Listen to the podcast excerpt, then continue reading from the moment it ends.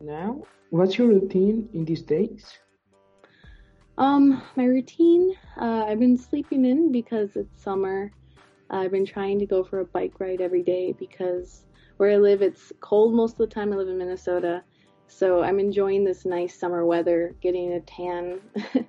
um, I've also been spending time with my family, as I mentioned earlier. Uh, yesterday was Father's Day, so we played some yard games together. I've been working on covers, believe it or not, even though I haven't been posting that much. I have some covers in the works and an original song. So yeah. And you have raised 100 subscribers on YouTube, and you got the 100 subscribers plaque. The um, not yet. I haven't received the plaque yet. I'm waiting for. I've been. I looked into it. So after you hit 100k, YouTube is supposed to give you a notification. But I have uh, signed up or something to get the verification check mark. But I'm waiting for the plaque still. I'm excited when I when I get it. I'll probably make a video about it. Yeah, congratulations.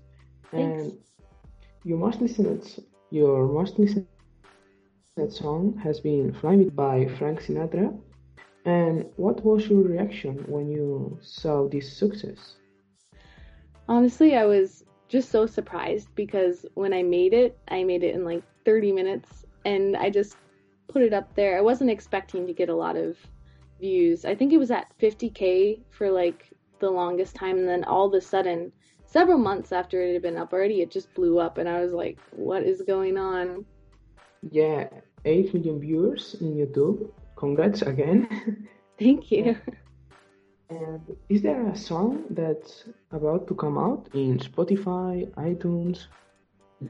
Um, so recently I've been working on a lo-fi type version of "Put Your Head on My Shoulder" with a talented producer. Uh, so that should be out soon, hopefully. And also, I've been working on an original song. So uh, hope to get it up in, in August, maybe. Your favorite band and song?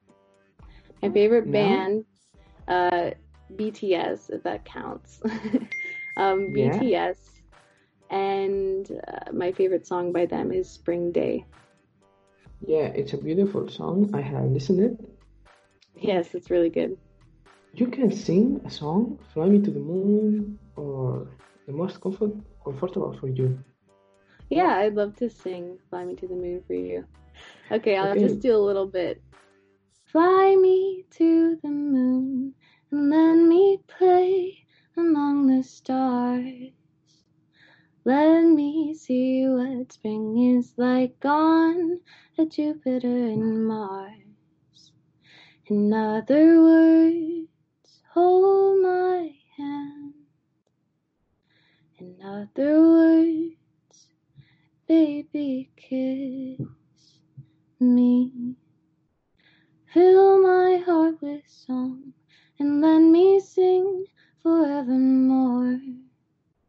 You are all I long for, all I worship and adore. In other words, please be true. In other words, I love you.